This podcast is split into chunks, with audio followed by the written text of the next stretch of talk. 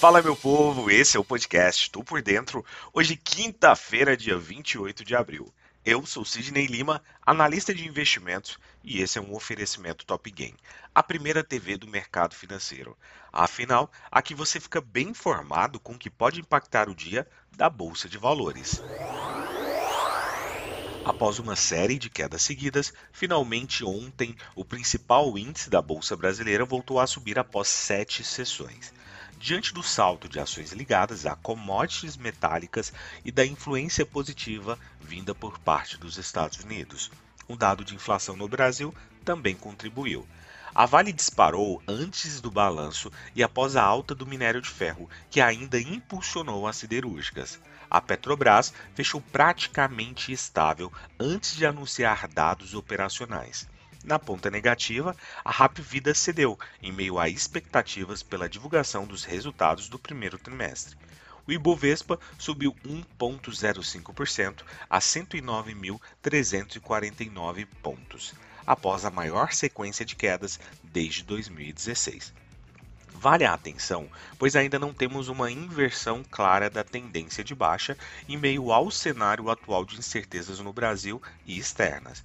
O Índice Nacional de Preços ao Consumidor, amplo 15, o IPCA 15, tido como prévia da inflação oficial, subiu 1,73% em abril, segundo o IBGE, porém abaixo da projeção de alta de 1,85% mas o número segue mostrando uma aceleração, já que o aumento em março havia sido de 0,95%.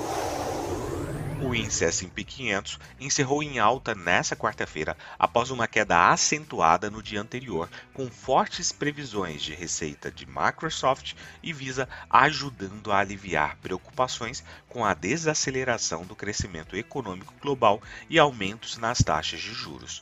O índice S&P 500 fechou em alta de 0,21, o Dow Jones em alta de 0,19% e o índice da tecnologia Nasdaq acabou tendo uma variação negativa, porém somente de 0,01%. As ações da Microsoft no Nasdaq subiram depois que a gigante de softwares divulgou na terça-feira forte previsão de receita, enquanto a rede de pagamentos Visa saltou depois de prever receita acima dos níveis pré-pandemia. Os ganhos dessa quarta-feira nos índices do S&P 500 e Dow Jones seguiram uma forte liquidação na terça-feira que viu o índice da tecnologia cair para o seu menor fechamento desde dezembro de 2020 investidores se mostraram preocupados com o risco de o Banco Central dos Estados Unidos aumentar a taxa de juros mais do que esperado em sua luta contra a inflação. Na Europa, os mercados de ações fecharam com ganhos nesta quarta-feira após uma sessão volátil alguns balanços corporativos agradaram e apoiaram o quadro, mas também havia certa cautela após um dado da Alemanha e depois que a Rússia cortou o fornecimento de gás para a Polônia e para a Bulgária. O índice pan-europeu, Stock 600, fechou em alta de 0,73%. Na agenda de indicadores, o índice de confiança do consumidor do GFK na Alemanha apontou mínima histórica para maio em 25,6, com os impactos da guerra entre Rússia e Ucrânia.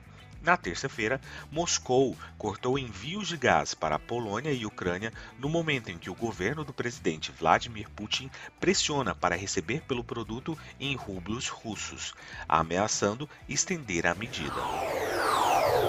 Na Ásia, as ações do Japão estavam em alta após o fechamento de quinta-feira, com ganhos nos setores de gás, água, energia e transporte marítimo. No encerramento em Tóquio, o Nikkei 225 subiu 1,75%.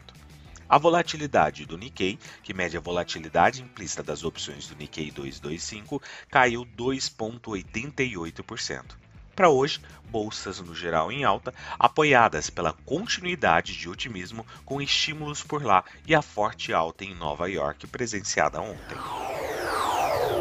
Partindo para o petróleo, os preços caíram nesta quinta-feira com cautela sobre a demanda cada vez menor de combustível na China, o maior importador de petróleo do mundo, devido ao impacto econômico das restrições quanto à Covid-19. No entanto, a Administração de Informação de Energia dos Estados Unidos disse que os estoques de petróleo subiram apenas 692 mil barris na semana passada, abaixo das expectativas, mas os estoques de destilados, que incluem diesel e combustível de aviação, caíram para o menor nível desde maio de 2008.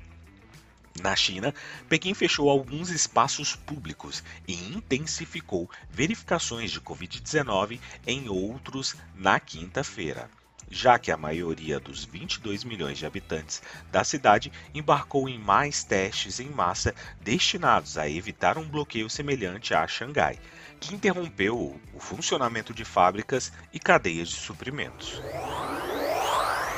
Na agenda de hoje, temos divulgação de dois dados muito importantes.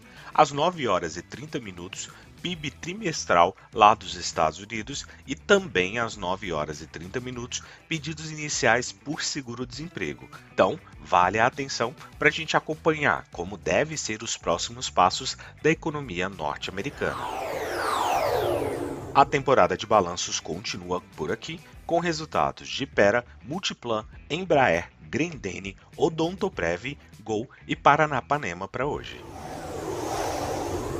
Partindo para as cotações, agora que são 7 horas e 11 minutos do dia 28 de abril de 2022, temos o mundo respirando muito mais aliviado, com o trio norte-americano em terreno positivo, com Dow Jones a 0,92% de alta, S&P 500 a 1,52% de alta, Nasdaq Bolsa da Tecnologia a 2,05%. A Alemanha, através do índice DAX, sinaliza um movimento muito altista para a Europa, com índice DAX agora a 1,97% de alta. Na contramão disso tudo, o índice VIX cai 5,50%, sinalizando que existe sim um otimismo muito maior e um apetite ao risco. Já partindo para a cotação das commodities, petróleo no terreno neutro ali com petróleo Brent a 0,30% de alta e o WTI a 0,41% de alta. Do outro lado do mundo, o minério de ferro que tanto assustou a gente nos últimos dias, movimento de alta agora com 3,53% de alta. Vou ficando por aqui, muito obrigado pela sua companhia e nos acompanhe nas redes sociais da Top Game. Lembrando que a gente está todos os dias no YouTube gratuitamente para você. Então valeu, tchau, fui!